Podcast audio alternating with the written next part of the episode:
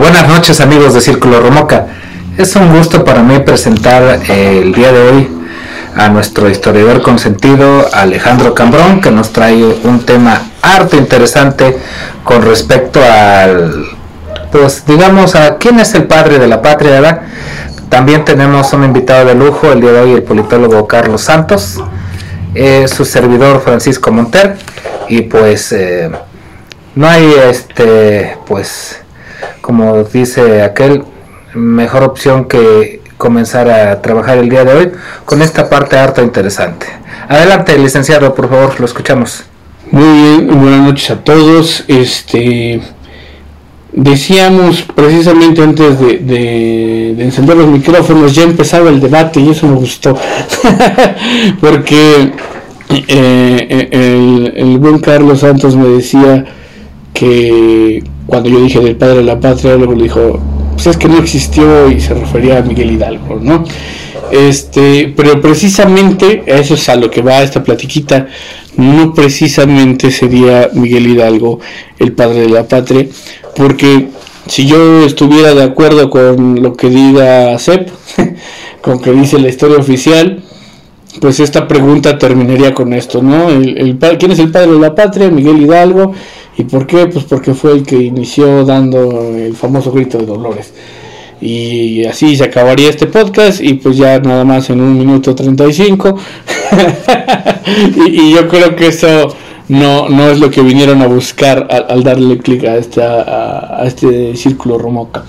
Y lo que vamos a hablar, em, vamos a hablar quién sería el padre de, de la patria si tomamos en cuenta ciertas aristas, ciertos puntos. Y uno de los puntos principales lo vamos a encontrar en un monumento. En el monumento que se llama, es, la columna de la independencia, que además también ahí hay un error porque todos lo conocen más bien como el ángel de la independencia, cuando en realidad el nombre del monumento es la columna de la independencia, que sí tiene adornada en su corona un ángel, pero no necesariamente es el ángel de la independencia, sino es la columna de la independencia. Y en la columna de la independencia este, se puede entrar, no sé si alguno de ustedes dos tenga el gusto de haber entrado a la columna de la independencia, este, pero bueno, ahorita como comercial se puede hacer, pero tienes que pedir permiso. Este, eh, y, y, bueno, llamas por teléfono, dices que tienes la intención de visitar y te abren para poder este, poder entrar a la, columna de la independencia.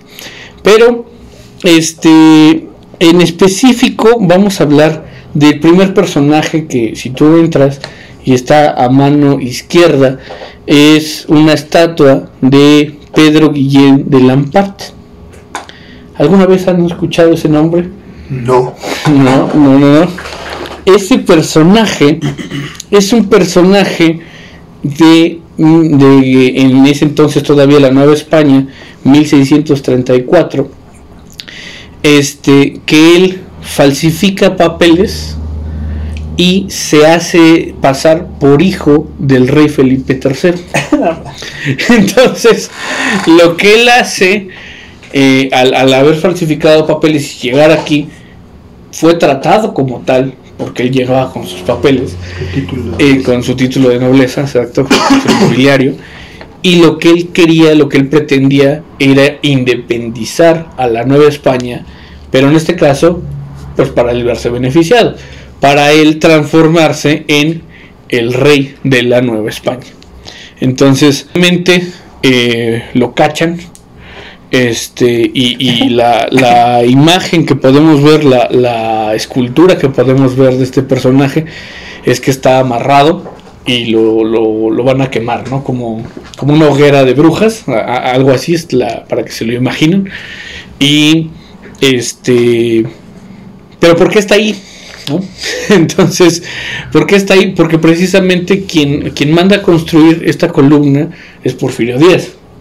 Y Porfirio Díaz se encontró buscando los documentos esta situación que les estoy platicando y le pareció a Porfirio Díaz como un personaje que ya estaba buscando que la Nueva España se independizara y lo nombra el primer libertador de México.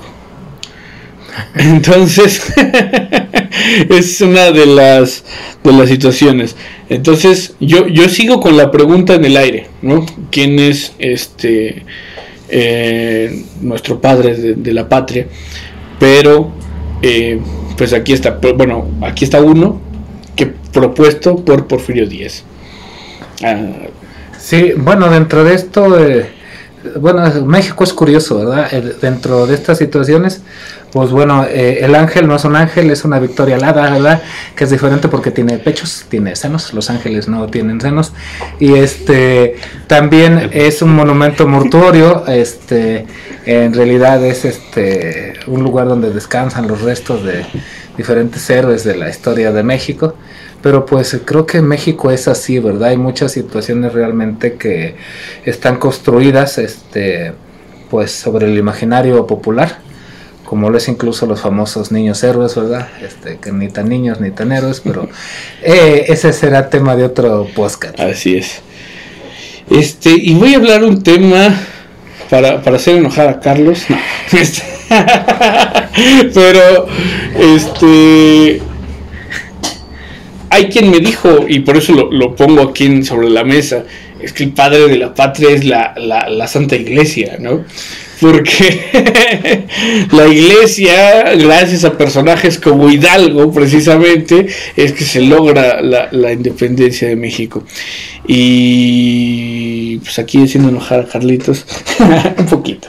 Este, digo que no, eh, no es el caso, porque de hecho la iglesia va a condenar la lucha de independencia la iglesia, eh, en cuanto precisamente Miguel Hidalgo empieza acciones, lo excomulga. Este, y algo que, pasa cuando apresan a Miguel Hidalgo, eh, hay una parte en la que, digamos, eh, bueno, lo que hacen es cortarle las palmas de la mano para que él no pudiera hacer funciones de sacerdocio, ¿no? Entonces... Hacer la transfiguración. Así es. Entonces, híjole, es una, una situación ahí brusca. Y algo que yo menciono cuando se tocan estos temas, que es lamentable que sea así, eh, para la iglesia, todos los naturales, todas las personas que, que mal llamamos indígenas, este, son eh, considerados por la iglesia como animales que no tenían alma. Entonces, si no es hasta finales del siglo XIX cuando ya este, se les acepta, se acepta que los naturales tienen alma, ¿no? Entonces, pues no, la, la iglesia no es la madre de la patria, no, no, no, nuestra matriarca, porque igual pues al contrario, nos perjudicó. Lo que sí podríamos achacar, no tanto a la iglesia, sino al sistema que se tenía en ese momento, era eh, pues que se hicieron figuras que todas las personas respetaban, entre ellos a la Virgen de Guadalupe, ¿no? Entonces, que esa es una pequeña anécdota que cuando yo doy clases les platico a mis alumnos de que de dónde viene el término que poca madre, ¿no? Porque este, lo, que hizo Hidalgo fue que entró a una iglesia y se robó un cuadro de la Virgen de Guadalupe. Y era un cuadro, si, si para que lo visualicen, y lo digo mucho en mi clase, porque ahí está el tamaño perfecto, de un pizarrón. Un pizarrón de, un este, salón de clases grandecito. Es más o menos el tamaño que tenía la Virgen de Guadalupe que, que se roba Hidalgo y que la ocupa de estandarte. ¿No? Y nosotros vemos imágenes que son imágenes prefabricadas porque no, no es Hidalgo el que vemos en las imágenes, sino eh, pues es lo que los viejitos se acordaban que era y lo mandaron a pintar, ¿no? Porque no había una figura de Hidalgo propiamente retratada. Y ahí le ponen un estandarte chiquito, ¿no? Este, este que, que vemos mucho en los libros de Sepp. Pero ese estandarte era eh, pues lo que empezaron a ocupar todos los españoles, como vieron que él tenía el fenómeno de tener a la Virgen. Entonces la población, al ver esos estandartes chiquitos, decían, tú tienes poca madre, y nosotros tenemos mucha madre, ¿no? Porque tenemos este estandarte grandotote, ¿no? Entonces, este, de ahí viene eh, esta, esta cuestión. Y estos símbolos religiosos sí apoyaron de alguna forma la lucha de independencia, pero la iglesia no, la iglesia condenó el movimiento. Entonces, este, ¿qué otras cosas podemos aportar? Yo sé que es como mucha información, pero quiero dar todas las aristas. Este, hay quien se atreve a decir que pues nuestro padre de la patria es Napoleón Bonaparte. ¿Y por qué? Porque sin, sin esta figura no hubiera invadido España, entonces nunca hubiéramos tenido la intención de decir, oye, pues a quién mm. obedecemos, porque eso fue, ¿no? Obedecemos a Napoleón o obedecemos al rey, a Fernando, VII. Este, y de ahí surge este choque de ideas que termina eh, culminando en, la, la, independencia, ¿no?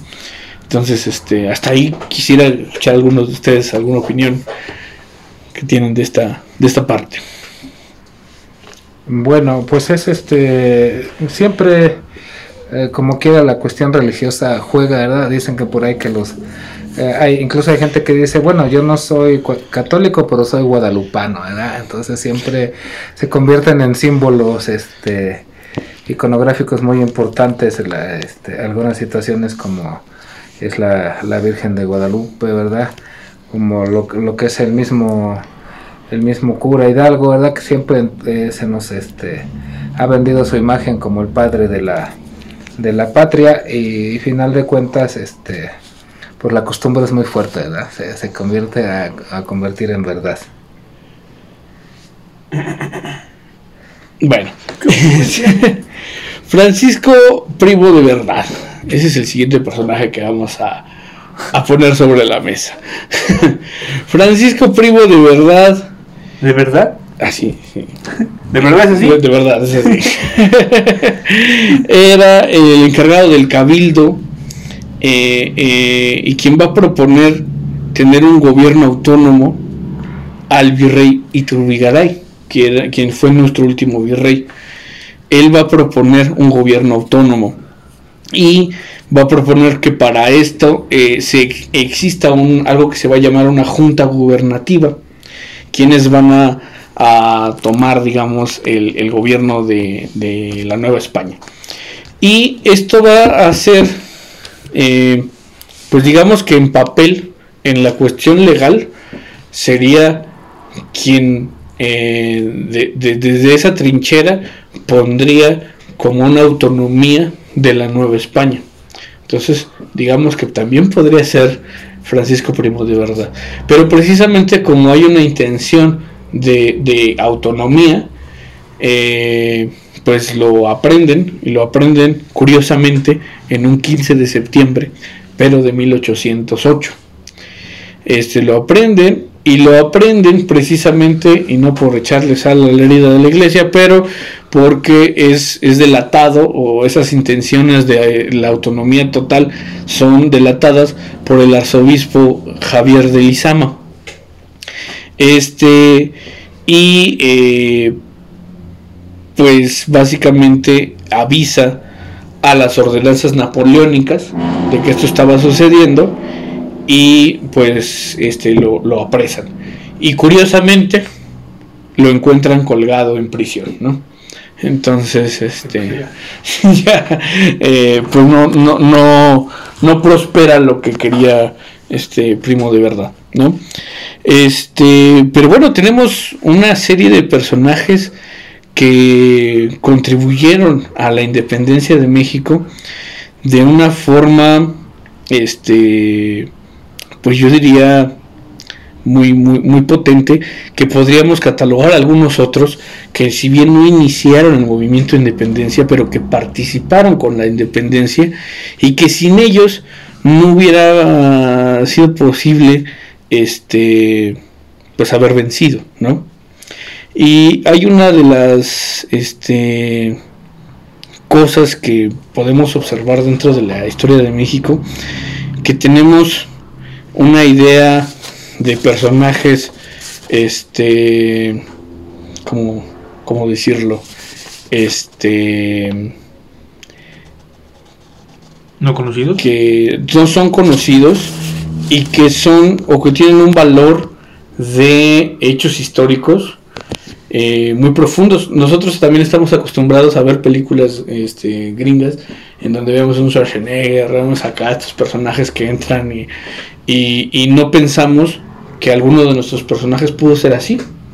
Y sin embargo, sí tuvimos este un Schwarzenegger, un, Schwarzenegger este, la, la historia de eh, don Manuel Villaloguín. y Manuel Villaloguín Chéquense esta, esta pequeña historia. Su, su mujer la tenía presa en Valladolid. Este, obviamente por haber participado en estas cuestiones de independencia. Valladolid, lo que ahorita es Morelia. Ah, lo que ahorita es Morelia. Y él llama a un voluntariado de 30 personas. Y con 30 personas va en la madrugada a romper el sitio donde está su esposa Incluso lo hace con menos porque cuando llega eh, distrae con 15 que se quedan en las afueras y él con otros 15 entra en, donde, en el edificio donde tenían a su esposa, rompen, amarran a los guardias y, su esposa estaba en un segundo piso y entonces todavía él se sube con su caballo al segundo piso y así rescata a la esposa, ¿no? Y sale victorioso de, ese, de ese lugar este, sin una sola baja de, los 30 hombres que lo acompañaron. Entonces, es, un acto verdaderamente de heroísmo, pero que queda marcado porque este tipo de, de golpes que se hacían generaban propaganda. Entonces, esta, esta propaganda hacía que otras personas se sumaran al movimiento de independencia. Sí. bueno, muy, muy interesante la historia que, manejas, Alejandro. Voy a decir algo que puede contrastar con lo que tú dices. Yo considero que no existe un padre de la patria, que ya mencioné a cuatro o cinco personas. Yo considero que existen textos o existieron textos que hicieron mover a estas personas para lograr liberar, en este caso yo no creo que se haya liberado a México, incluso Hidalgo no buscaba que se independizara México, buscaba la autonomía. La autonomía, y no tanto para que como mexicanos, como mestizos estuviéramos bien, sino para que la, no sé si llamarlo raza, no sé cómo la casta, si se puede llamar, de Miguel Hidalgo dominar aquí en México, que al final fue lo que pasó, y vemos son casi la mayoría de políticos, son ese tiraje como como de tipo español, esos son los que nos, manejan, ¿no? Entonces yo no considero que exista un padre de la patria, yo considero que estas ideas en esa época revolucionarias fueron de los grandes pensadores de la ilustración que rompieron, como tú dices, el pensamiento, en este caso en Latinoamérica, en América de esa época, el pensamiento arcaico viejo de la iglesia, entonces, y las únicas personas que podían leer esos libros eran los sacerdotes. Sacerdotes que no estaban tan de acuerdo con la iglesia. Ajá. Yo, tú, dices que yo no, no defiendo a la iglesia de, ninguna forma. Qué bueno que se hizo, porque no tendríamos la libertad que tenemos ahorita. La, iglesia puede ser un tema religioso, pero también es un ente político. Entonces en ese momento había que romper el ente político que no dejaba crecer o no dejaba avanzar esta ilustración que se estaba dando en Europa, que se dio en Estados Unidos y que al final fue la, la como que la forma que llegó a México y es la forma que tenemos todavía en México. Sí, claro, de hecho eso que dices es muy interesante porque al final termina analizándolo, o los, historiadores lo analizamos como una causa externa. Eh, todos los documentos de la este el periodo este de la revolución francesa fueron los que empiezan a llegar esos textos hacia la Nueva España y empiezan a cómo el simil de Francia empiezan a leerlos en casas, en sótanos, en, con grupos de, de personas que alguien había obtenido cierto libro y entonces empezaban a leerlo, hacían círculos de lectura. Círculos de podcast antiguos. Así es, exactamente, en el que pues empezaban a, difundir las ideas y de eso fue lo que enciende la mecha, por supuesto. Este, al final recordemos que somos seres humanos y, somos influenciables e influyentes en los demás. Entonces, Este, sí, Milik. Sí, aquí hay algo importante. Eh, en la psicología siempre se dice, por poner un símil, un ejemplo, que vamos a poner en el caso de un niño que crece sin padre, que por alguna razón este, carece de la figura paterna, el psicólogo siempre recomienda que exista alguna otra figura que lo sustituya, un tío, un, este, un hermano mayor, un primo, o en su defecto, hasta una pintura, una fotografía colgada en la sala donde digan, ese es tu padre, y tu padre hizo esto, y tu padre hizo lo otro, y siempre es importante que el niño tenga una figura en que basarse de alguna manera, pues nuestra naciente nación en aquellos tiempos tenía necesidad de un ícono, tenía una necesidad de algo en que basarse, y pues si no existía se lo inventaron, ¿verdad? Y, es una cuestión de también de necesidad psicológica, incluso para el colectivo, sentir que venimos de algún lado, de alguna parte, sentir que eh, pues tenemos esa pertenencia, ¿verdad? Y fíjense que bueno que ahorita lo mencionó, precisamente en la historia oficial se dice que es Hidalgo eh, y, no es de que no existiera Hidalgo, pero sí tiene algo de eso. Porque Hidalgo es un personaje carismático, es un personaje que movía masas, pero que él no fue el de las ideas. De hecho, en específico, quien estaba detrás de Hidalgo era José Mariano Michelena. José Mariano Michelena fue de los que empezó a promover a Hidalgo, así como en política, tú, tú ves que tú eres la, la, cabeza, pero tú no tienes el rostro, tú no tienes esas cosas que, busca la población, y entonces buscaron a Hidalgo, que era alguien carismático, alguien que tenía un buen discurso, que podían montarse en, en, en llegar a las masas, y por eso se utilizó a Hidalgo como ese símbolo ¿no? Pero quien estaba detrás era José Mariano Michelena. Y si analizamos a Hidalgo históricamente, o sea, en los hechos históricos, fracasó en su cometido, lo detuvieron al año y lo mataron. Entonces realmente no podríamos catalogar, si lo catalogamos, el padre de la patria no puede ser el padre de la patria porque lo mataron, no sé si me entiendes. Sí, sí, sí. Y, tú dices que en ese sentido no la inició de su propia imaginación. Entonces como un personaje yo sí lo catalogo como circunstancial, como que ahí estuvo, porque pues al final no hizo nada. Exacto. Con todo respeto para nuestro estado que se llama. sí, sí. Y, y, y, ya para casi terminar, quiero no dejar de mencionar a José María de Izazaga. José María de Izazaga era un personaje que tenía una hacienda, eh, la hacienda del Rosario, y que esta hacienda estaba en un punto crucial para eh, igual cerca de Valladolid, en el que eh, pues varios se refugiaron y pudieron eh, trasladarse, ¿no? Digamos que él, este, a estos personajes que estaban participando en la independencia los arropó, les daba de comer, les daba donde dormir y, que siguieran el camino. Y esto, pero entonces, este, pues José María de Izazaga da asilo a estos varios personajes que incluso, pues precisamente eh, Guerrero, a Morelos, estuvieron en esta eh, situación, ¿no? Entonces, grandes personajes que terminan culminando la, independencia de México o, o, apoyan el movimiento de la independencia, van a dormir en esta hacienda del Rosario. Entonces es curioso que si no existiera esa hacienda, si no existiera este personaje que les dio asilo, probablemente no lo hubieran logrado, probablemente no, lo hubieran conseguido. Y fuéramos campeones del mundo. Entonces, eh, ¿qué podemos decir? Eh, nosotros también, o hay historiadores que, que, dicen que nuestro padre de la patria lo condenamos, ¿no? ¿Por qué? Estoy hablando en específico de Agustín de Iturbide, quien, pues, Además, este, siempre celebramos el 15 de septiembre, este, cuando la independencia eh, real es el 27 de septiembre de 1821. ¿no?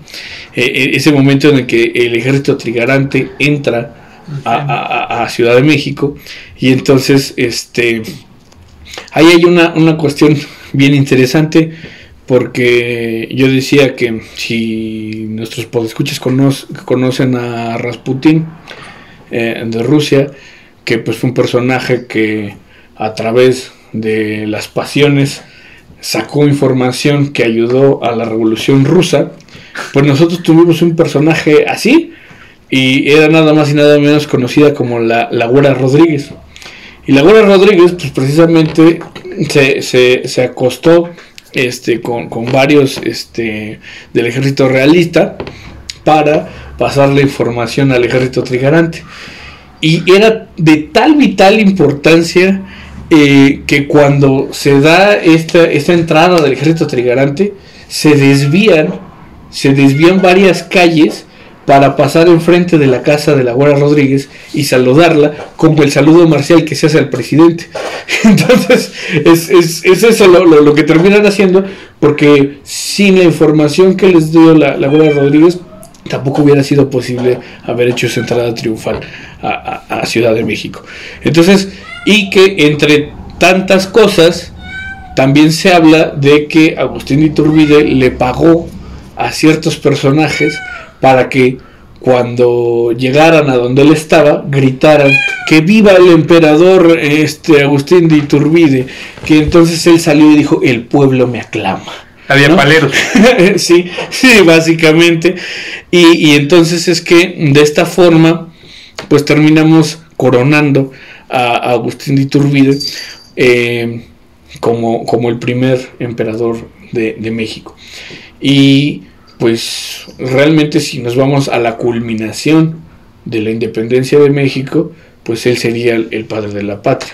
Sin embargo, en la historia oficial, todo lo que no somos hoy está mal.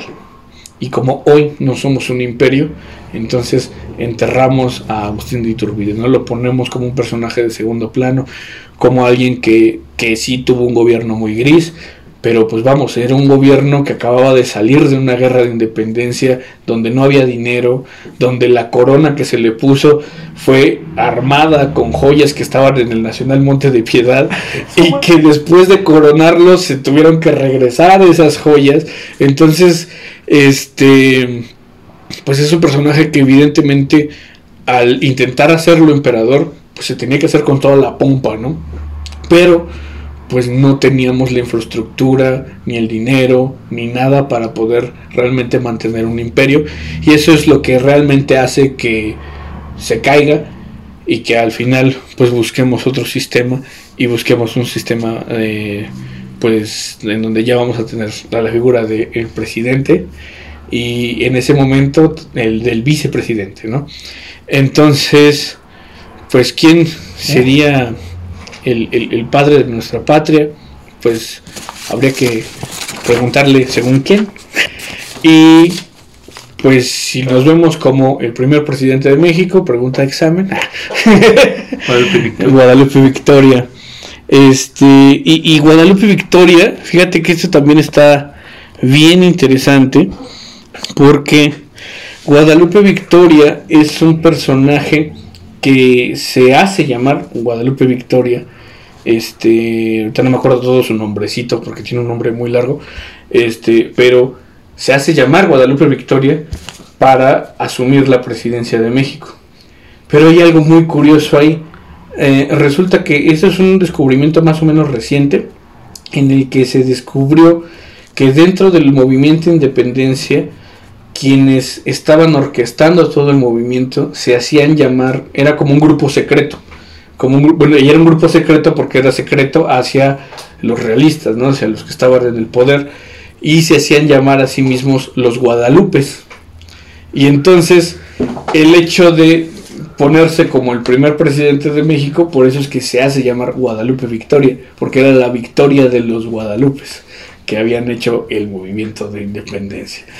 Entonces, pues sí, realmente tenemos eh, yo, yo la pregunta más bien la, la, sigo dejando en el aire porque no tenemos un padre de la patria, tenemos muchos personajes que se unieron para lograr eh, pues la independencia de México.